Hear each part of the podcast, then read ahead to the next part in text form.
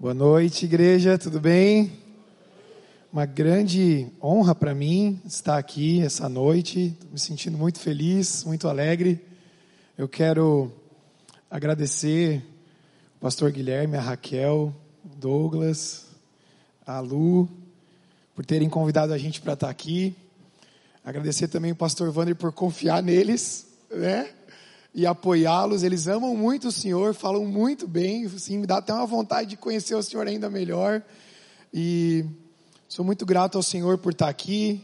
Eu tenho um carinho muito especial por vocês, por mais que vocês não me conheçam. A gente teve aqui uns anos atrás para ministrar em um retiro e a gente conectou muito com algumas, alguns jovens, algumas pessoas aqui. Desde então, eu cultivo um carinho muito grande pela igreja de vocês. Vocês são uma igreja linda. Vocês são uma igreja linda, uma igreja maravilhosa, cheia da presença de Deus, uma igreja viva, e eu louvo o Senhor por isso. Glória ao Senhor por isso. Eu quero honrar também a minha esposa, Suelen, que estava aqui comigo. Hoje a gente completa 12 anos de casado. Hoje. Hoje. E estamos aí. É, quase 15 anos juntos e 12 anos de casados, temos duas meninas. Como foi dito aqui, nós somos pastores lá em Curitiba e é um privilégio muito grande eu estar aqui com vocês. Eu quero fazer uma pergunta: você está com expectativa daquilo que Deus vai falar com você hoje? Você está com expectativa? Você deveria, porque todas as vezes que você se achega a Jesus, que você se coloca na presença de Jesus, como um lugar como esse, alguma coisa acontece. Ninguém olha para Jesus e continua o mesmo. Ninguém ouve a voz de Jesus e continua o mesmo. Ninguém. Então nós precisamos sempre, sempre, sempre que nós nos aproximamos do Senhor, sempre que nós nos reunimos em nome de Jesus, nós devemos fazer isso com expectativa no nosso coração, porque o Senhor sempre tem algo para nós. Quando o Senhor ensinou os seus discípulos a orar, Ele ensinou os seus discípulos a orar, dizendo: O pão nosso de cada dia nos dá hoje. O Senhor tem sempre algo fresco, algo do dia, ou para o dia, para compartilhar conosco. E se você deseja receber isso, esse alimento espiritual, esse reforço espiritual, esse renovo espiritual do Senhor, quero convidar você mais uma vez a colocar a mão sobre o teu coração, fechar os teus olhos e dizer para o Senhor: Senhor Jesus, fala comigo. Senhor Jesus, abra os meus ouvidos para ouvir a voz do Senhor. Abra, Senhor, o meu entendimento, ó Espírito Santo, para receber aquilo que eu só posso receber do Senhor. Fala ao meu coração, fala à minha mente, me alimenta, Senhor, me fortalece eu quero aquilo que tu tens para mim. Diga isso para o Senhor. Senhor, eu quero aquilo que tu tens para mim. Eu quero aquilo que o Senhor tem para mim nessa noite. Eu quero receber, eu quero guardar, eu quero viver. Que a tua palavra encontre guarida no meu coração. Em nome de Jesus. Amém. E quero convidar você a abrir a sua Bíblia no livro do profeta Isaías, capítulo 6, um versículo muito conhecido dos crentes. E eu quero extrair algumas coisas aqui, em nome de Jesus, para a vida de cada um de nós. Isaías capítulo 6, nós vamos ler do versículo 1 até o 8. Eu vou ler aqui na nova versão internacional. Diz assim: No ano em que o rei Uzias morreu, eu vi o Senhor assentado num trono alto e exaltado, e a aba da sua veste enchia o templo. Acima dele estavam serafins cada um deles com seis asas, com duas cobriam o rosto, com duas cobriam os pés, e com duas voavam. E proclamavam uns aos outros: Santo, Santo, Santo é o Senhor dos exércitos, a terra inteira está cheia da sua glória. Ao som das suas vozes, os batentes das portas tremeram e o templo ficou cheio de fumaça. Então gritei: Ai de mim, estou perdido, pois sou um homem de lábios impuros e vivo no meio de um povo de lábios impuros. E os meus olhos viram o Rei, o Senhor dos exércitos. Então um dos serafins voou até mim, trazendo uma brasa viva que havia tirado do altar com uma tenaz. Com ela tocou a minha boca e disse: Veja, isto tocou seus lábios, por isso a sua culpa será removida e o seu pecado será perdoado. Então ouvi a voz do Senhor conclamando: Quem enviarei? Quem irá por nós? E eu respondi: Eis-me aqui, envia-me. Amém? Pode ficar com a tua Bíblia aberta, nós vamos voltar em alguns versículos. Você já viu Deus? Alguém já viu Deus? Como que foi? Você já ouviu Deus? O que, que ele falou para você? Uma visão grandiosa de Deus, uma experiência em ouvir a voz de Deus, muda a vida de qualquer pessoa completamente. Completamente. Quando nós olhamos para as Escrituras Sagradas, nós vemos vários momentos em que homens e mulheres tiveram encontros com Deus, transformadores, poderosos, semelhantes a esse que nós lemos aqui no profeta Isaías. Por exemplo, a escada de Jacó, quando Jacó dormiu no chão, e aí viu uma escada que ligava o céu e a terra, e anjos subiam e desciam, está lá em Gênesis 28 também as 70, os 74 sacerdotes que subiram junto com Moisés, Arão, Nadab e Abiú e viram a manifestação da presença de Deus e havia uma pavimentação como pedra de safira, pedras preciosas, isso em Êxodo 24. Moisés, com muitas experiências face a face com Deus, mas em específico quando ele vê a glória de Deus passando pela fenda da rocha, isso está lá em Êxodo 33, 18. Profeta Micaías, quando viu o Senhor, semelhantemente ao profeta Isaías, assentado num trono alto, excelso, no mais alto dos céus, e à sua direita e à sua esquerda haviam anjos, também o profeta Ezequiel, com experiências muito doidas, né? Você lê o profeta Ezequiel, ele parece um, um filme da Marvel, assim, muita coisa acontecendo e a tua imaginação não consegue nem acompanhar o que o texto diz, de tanta doideira que esse profeta viu, mas ele vê sobre o firmamento, aliás, sobre a cabeça do rei no trono também como safira, ele via ali um homem semelhante a, a uma face brilhante como metal, isso lá em Ezequiel capítulo 1, versículo 25. Também Daniel, quando vê o Senhor também assentado no trono, e ele chama nesse texto o Senhor de ancião de dias, ou seja, aquele que era o dono do tempo, o dono dos dias. Também Estevão, já no Novo, no Novo Testamento, Estevão, quando está sendo martirizado, ele volta os seus olhos para o céu e ali, cheio do Espírito Santo, ele vê a glória de Deus e Jesus ali junto com ele. Eu não sei você, mas quando eu leio esses textos, isso me gera assim uma coisa, eu quero uma experiência dessa. Eu quero isso. Né? Tem gente que tem medo de orar pedindo para ver anjo, porque quando a gente lê as, as, descrições aqui dos anjos, o negócio é meio bizarro, né? Já imaginou ver um ser voando com seis asas? Talvez você se assustasse. Mas eu olho para isso e penso, meu Deus, imagina isso. Imagina eu, eu experimentar uma visão como essa e ver o Senhor dessa forma. Eu provavelmente me prostraria e choraria copiosamente na presença da glória de Deus.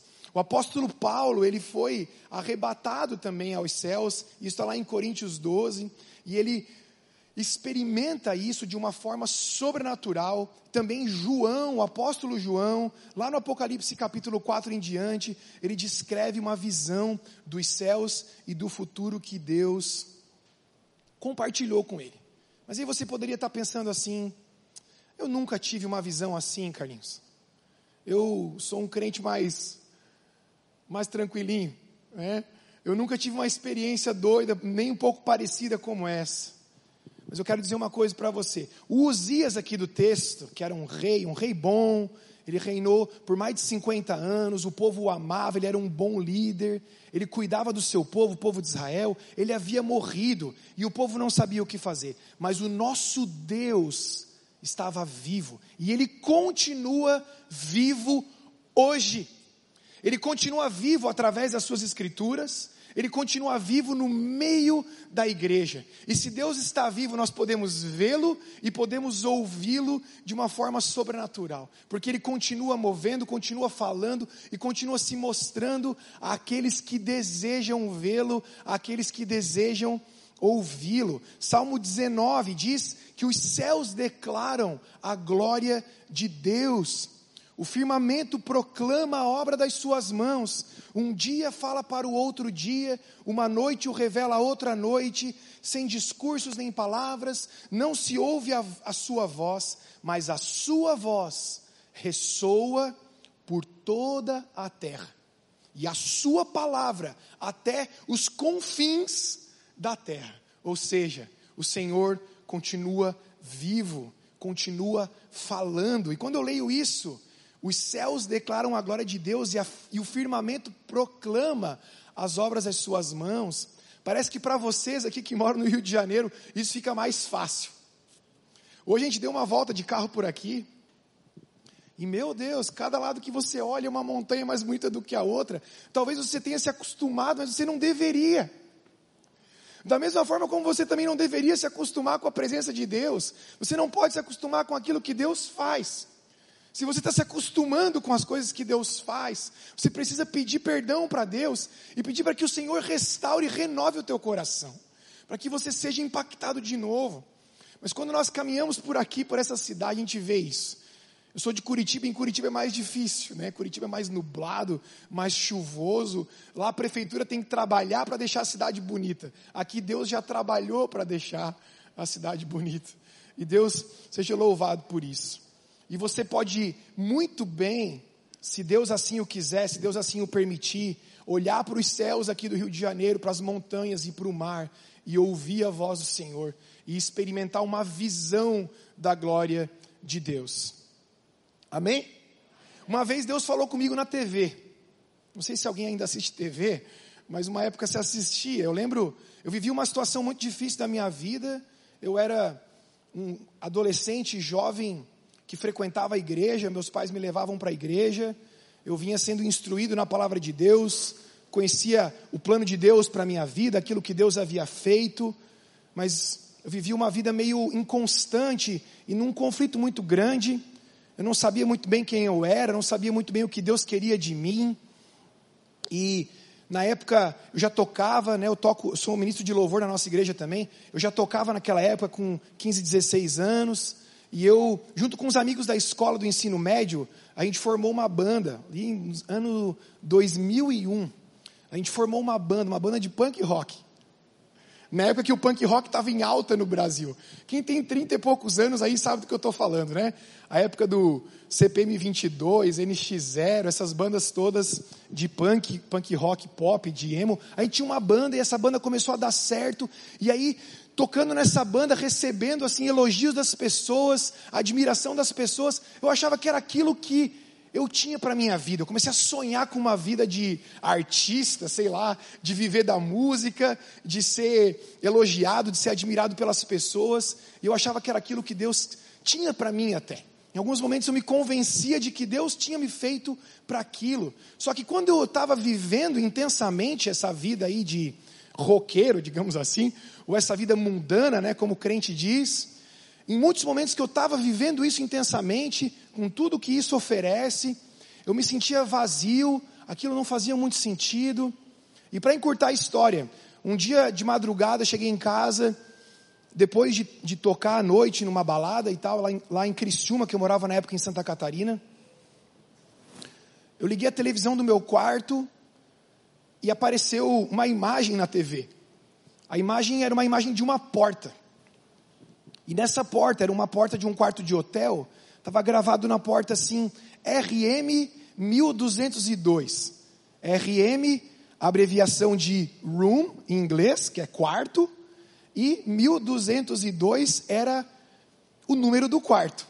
Mas, de alguma forma, e eu não sei explicar como, quando eu bati o olho naquilo, eu li Romanos 12, 2. Isso que eu nem era de uma igreja pentecostal naquela época, tá? Nem era. Meus pais são presbiterianos até hoje. Meu pai é presidente da igreja lá em Criciúma, Santa Catarina. E eu falei: não é possível, essas coisas não acontecem. E tentei dormir, eu não sabia que texto era, só me pareceu uma referência bíblica. Eu tentei ir para minha cama dormir, só que aquele Romanos 12, 2 ficava na minha cabeça. Até que uma hora eu falei: tá bom, eu vou ler o que está lá. Procurei a minha Bíblia, aquelas biblinhas com zíper. Alguém, alguém ainda tem biblinha com zíper? Abri o zíper, procurei aquela bolinha do lado onde é que estava o RM, abri capítulo 12 de Romanos e eu li lá o versículo 1 e 2. Já começa dizendo: Rogo-vos pelas misericórdias de Deus que vos entregueis como sacrifício vivo, santo e agradável a Deus. E esse é o culto racional de vocês. Não vos conformeis com esse mundo, mas transformai-vos pela renovação da vossa mente, para que vocês possam experimentar quão boa, perfeita e agradável é a vontade de Deus. Aquilo bateu no meu coração, invadiu a minha mente, a minha alma. Eu me lembro de me prostrar no chão do meu quarto e chorar pedindo perdão para Deus, falando: Deus, eu posso ser qualquer coisa, mas eu não sou um sacrifício vivo, Senhor. Eu vivo a vida pela minha vontade. Não tenho feito sacrifício nenhum para o Senhor.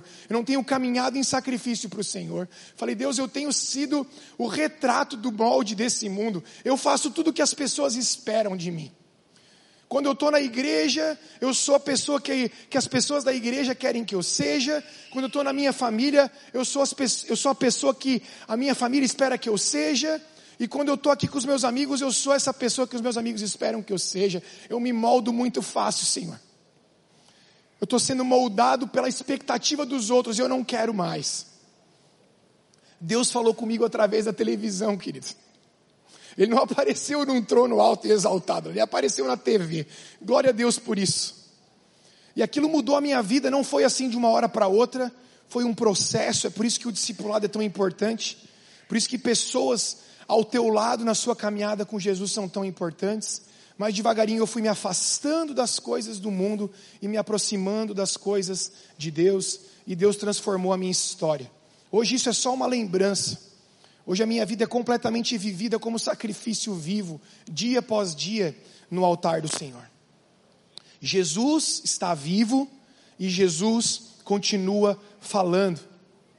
Jesus continua falando àqueles que têm ouvidos para ouvir. Ele vive nas Escrituras, ele vive em você, ele vive no meio da igreja. Por mais que se levantem grandes homens e mulheres na história, grandes líderes, grandes governantes, grandes artistas, eles vivem por alguns anos e morrem, mas Deus continua vivo e continua reinando sobre todas as coisas. Somente Ele é eterno.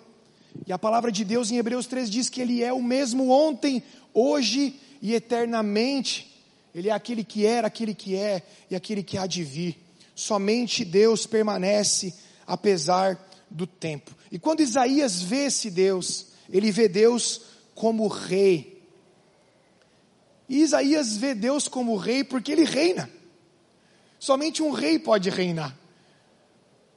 Ninguém pode reinar senão um rei. Eu não posso um dia acordar assim e pensar, a partir de hoje serei rei. Isso não muda nada. Somente quem é apossado desse lugar do trono é que pode reinar. E o Senhor está assentado no trono do universo. Aleluia. Ele está sentado no trono do universo. Ele é o rei do universo. E ele reina. E ele continua reinando sobre todas as coisas. É isso que diz o versículo 1.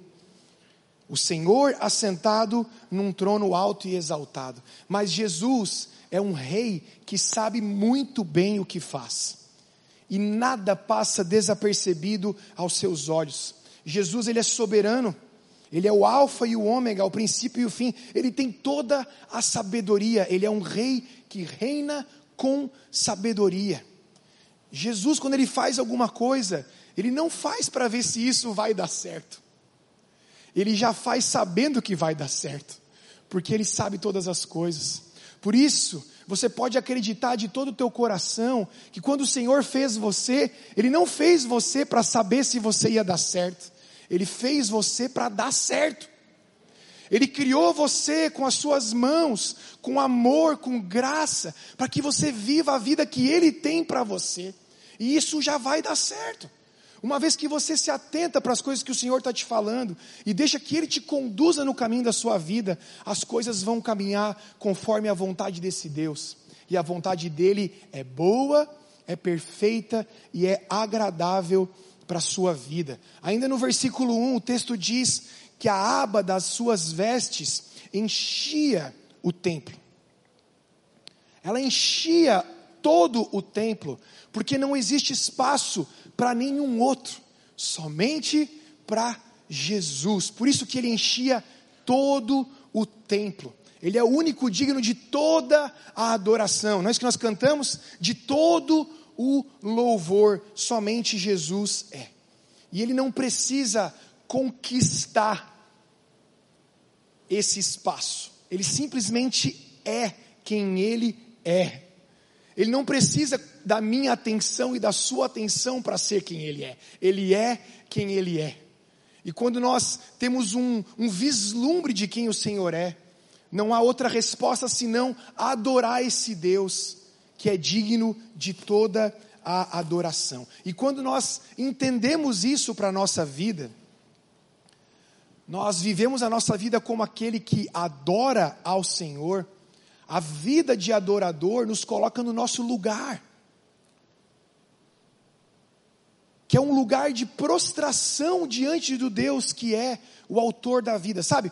Essa palavra adoração, quando ela aparece na Bíblia, por exemplo, quando Jesus responde a Satanás, quando ele está sendo tentado no deserto, Satanás coloca Jesus lá no pináculo do templo e fala assim: Olha, tudo isso daqui, as cidades mais poderosas, tudo isso será seu se você se prostrar, se você se ajoelhar e me adorar. Não é isso que Satanás propõe?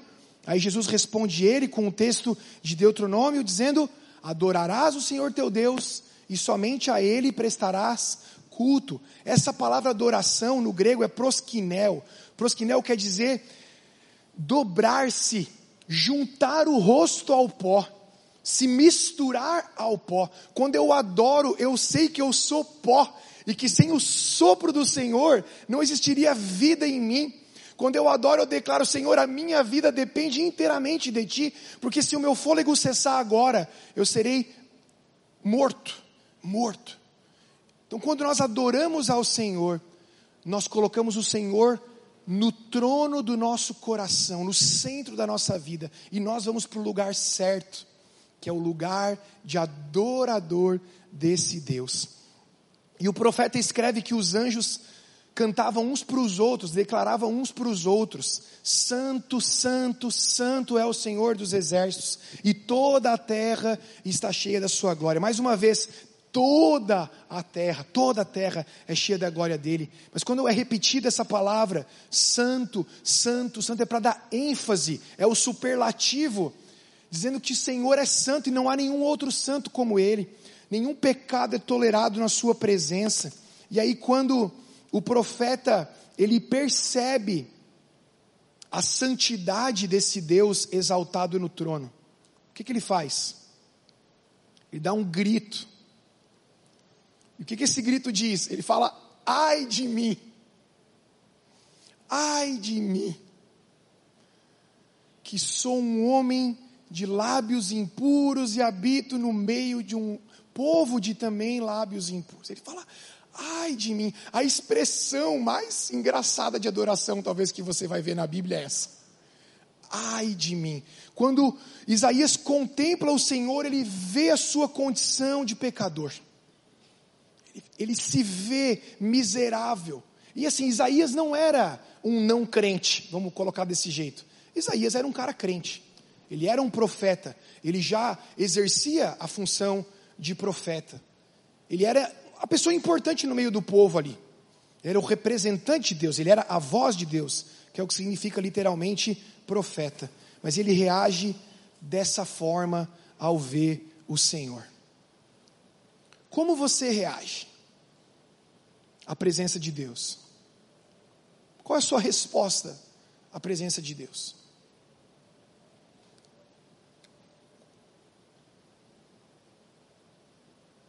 Como você responde a presença de Deus. Você fica esperando passar. Sabe, quando Deus se manifesta no nosso meio, aqui num culto como esse, num momento de louvor como esse, a última coisa que eu e você podemos fazer ou devemos fazer é ficar ali passivos. Nós precisamos reagir à santidade de Deus de alguma forma. Se eu olho para a santidade de Deus e isso não me afeta, talvez o meu coração esteja duro demais, frio demais. O profeta reagiu, ai de mim, que sou um homem impuro de lábios impuros. E aí o que, que acontece? O texto diz que um anjo vai até o altar, tira uma brasa viva do altar e traz até o profeta e toca a boca dele. Aí o versículo diz assim: que o anjo fala, viu? Essa brasa tocou seus lábios e você está sendo purificado. Da mesma forma, Jesus se despiu da sua glória, esvaziou-se a si mesmo, se fez servo e veio na minha direção e na tua direção como uma brasa viva para nos purificar de todo o pecado. Você percebe que o profeta, quando ele percebeu a sua miséria, a sua condição, ele não falou assim para o rei lá, para Deus no trono: Ei, espera aí que eu vou dar um jeito aqui para me consertar e logo eu volto aqui. O próprio Deus provê a purificação, da mesma forma que Ele proveu a purificação e o perdão dos pecados para nós. Uma vez que nós os vemos assim também, como pecadores e miseráveis, diante da santidade magnífica de Deus, o Senhor vem ao nosso encontro como brasa viva para nos purificar. E aí algo acontece. Depois que o profeta é purificado. Vejam que é só depois que ele é purificado. Antes de ele ser purificado, ele estava ouvindo os anjos cantando, santo, santo, e provavelmente era algo magnífico, porque diz, o texto diz que as portas tremiam. Mas depois que ele é purificado, então ele ouve não mais a voz dos anjos, ele ouve a voz do Senhor. E a voz do Senhor dizia: Quem enviarei? Quem irá por nós? E Isaías responde prontamente, de forma corajosa, imediata, pronta. Ele diz: Eis-me aqui, Senhor, me envia. Eis-me aqui, Senhor, me envia. A resposta de Isaías foi pronta e corajosa. A pergunta que eu faço para você: qual é a sua resposta para Deus? Se o Senhor, entenda que o Senhor está falando com você hoje. Quem enviarei? Quem pode ir por nós? Quem pode ir por nós, Douglas? O que você responderia? Você diria, Senhor, talvez um outro dia, mas hoje não. Senhor, amanhã, segunda-feira, eu tenho muito o que fazer. Senhor, quem sabe quando os meus filhos já estiverem encaminhados, aí sim eu posso te servir. Senhor, quem sabe quando eu já tiver com um bom dinheiro investido e com um bom rendimento, então, Senhor, eu posso te servir. Como seria a sua resposta? Seja sincero com você mesmo nesse momento. Aí você poderia pensar, Carlinhos, mas eu não sou um profeta. Talvez não dessa forma, nesse ofício, mas você é um profeta no sentido de que você é um porta-voz de Deus aonde você está pais e mães são chamados para serem profetas na vida dos seus filhos e profetizar a palavra de Deus sobre os seus filhos, profetizar a bênção de Deus sobre os seus filhos. Todos os dias você pode ser um profeta, pai e mãe, você pode ser um profeta na vida do seu filho. Jovens e adolescentes são porta-vozes de Deus aonde vocês estão. Estão sendo chamados para serem profetas do Senhor aonde vocês estão, compartilhando das coisas maravilhosas que Deus tem feito. Talvez se os seus pais ainda não são cristãos, você está sendo chamado para ser um profeta dentro da sua própria casa e profetizar da palavra de Deus para as pessoas da sua casa. Uma vez que Jesus veio ao mundo e se entregou como sacrifício de uma vez por todas, o Espírito de Deus foi derramado sobre nós de forma abundante. E uma vez que o Espírito do Senhor habita em mim e habita em você, nós nos tornamos profetas de Deus. Nós nos tornamos porta-vozes de Deus aonde nós estamos. E a pergunta que o Senhor te faz hoje é: quem eu vou enviar? Quem irá por mim? Talvez você esteja pensando, queria tanto, queria tanto que alguém viesse na minha casa e falasse com meu filho, ou falasse com meu marido, ou falasse com a minha esposa a respeito de Deus, das coisas de Deus. O Senhor chamou você para ser esse profeta dentro da sua casa. Às vezes você está pensando, seria tão legal se o pastor fizesse uma visita lá na minha empresa, para falar com os meus colegas de trabalho, ou talvez com seus funcionários, trouxesse uma palavra de Deus. Ei, Deus está chamando você para ser esse profeta, essa voz de Deus dentro do lugar onde você está. Talvez você pense, seria tão legal se algum líder de célula aqui, algum pastor fosse na minha universidade ou na minha escola dar uma palavra e trazer uma palavra. Deus chamou você para ser esse profeta dele, aonde você está. Qual é a sua resposta para esse chamado de Deus? Quando o Senhor te fala, quem enviarei? Quem irá por nós? A sua resposta deve ser pronta e corajosa, como foi a resposta de Isaías. Em nome de Jesus. Amém. Quero convidar você a se colocar de pé no seu lugar. Eu quero orar com você. Vou pedir para que você não se disperse. E se você puder fechar os teus olhos nesse momento, por alguns segundos, em silêncio, se atentasse aquilo que o Senhor está gerando no teu coração. O Senhor está chamando homens e mulheres, jovens, adolescentes, crianças, para serem aqueles que levam a sua mensagem aonde estão. O Senhor está fazendo isso hoje. Profetas e profetisas do Senhor estão sendo levantados aqui.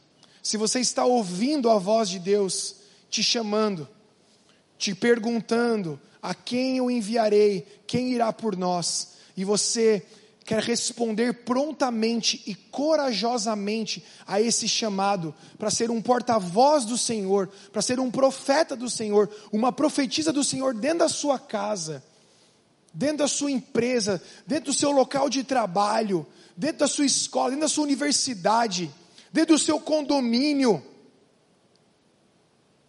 Vou te convidar a colocar uma das suas mãos sobre o teu coração agora. Eu vou te convidar a falar para o Senhor: Senhor, eis-me aqui, envia-me a mim. Senhor, eis-me aqui, envia-me. Senhor, eis-me aqui, envia-me.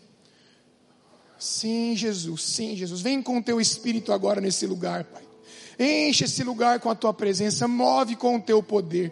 Senhor, eu te peço em nome de Jesus que o Senhor comece a falar de forma poderosa aos ouvidos e aos corações dos teus filhos e filhas que estão com suas mãos sobre os seus corações. Começa a falar com eles, Pai. Começa a encorajá-los, começa a enchê-los de ousadia, de intrepidez, da mesma forma que o Senhor enchia os apóstolos e os discípulos para pregar, para curar, para ministrar transformação. Faz isso agora sobre os teus filhos, Pai.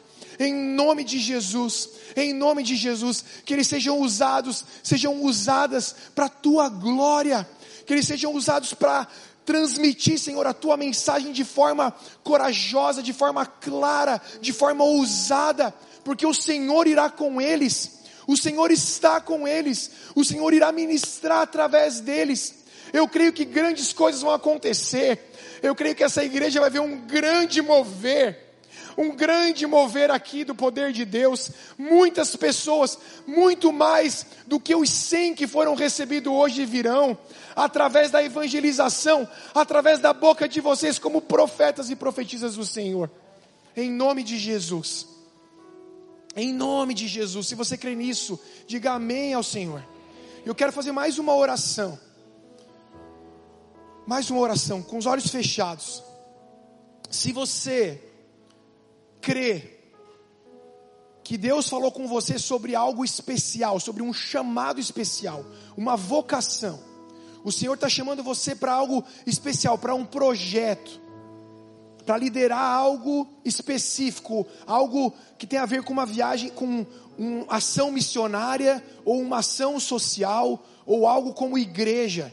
Se o Senhor tem falado com você isso, eu vou convidar você para sair do teu lugar e vir até aqui perto do altar.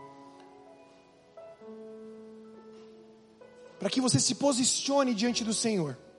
Essa saída do lugar e vir até aqui não é por mim, não é por ninguém, é por Deus. Você está dando um passo na direção daquilo que Deus tem. Se o Senhor tem falado com você, saia do seu lugar, vem até aqui. O Senhor está te chamando para algo específico. É um plano claro. Você sabe o que você tem que fazer. Envolve outras pessoas. Envolve, envolve mobilização. Envolve recursos. Envolve outras frentes. Sai do teu lugar, vem até aqui. Alguns dos pastores ou da equipe vai chegar pertinho de você e vai orar por você. E vai te abençoar à medida em que eu oro aqui. Enquanto a gente ora, se Deus está falando com você, você pode sair do seu lugar. Pode vir. Amém, Jesus. Estenda a tua mão para cá. Igreja toda, estenda a sua mão aqui para frente. Abençoe essa vida. Chega pertinho aqui da moça aqui, ó. Isso tem um casal vindo aqui também. Amém, Jesus. Sim, Senhor. Estende a tua mão para cá. Comece a orar. Escolha uma dessas pessoas que você está vendo aqui e comece a direcionar a sua oração para ele, para ela. Fala, Senhor, fortalece o teu filho, fortalece a tua filha em nome de Jesus. Levanta o Senhor no meio da onde ele está agora, Pai. Fala com ele, Senhor. Faz fluir os recursos necessários. Fortalece o teu filho, a tua filha nas suas emoções, que eles não tenham medo, que eles não tenham medo. Em nome de Jesus eu repreendo todo medo, todo medo de dar um passo adiante, todo medo de assumir a responsabilidade todo medo de declarar que o Senhor o chamou. Eu repreendo isso em nome de Jesus. E nós pedimos, Pai, fortalece eles no fundo do seu interior. Fortalece o ser interior deles no teu poder, Pai. Em nome de Jesus, Senhor, nós te pedimos isso. Em nome de Jesus. Amém.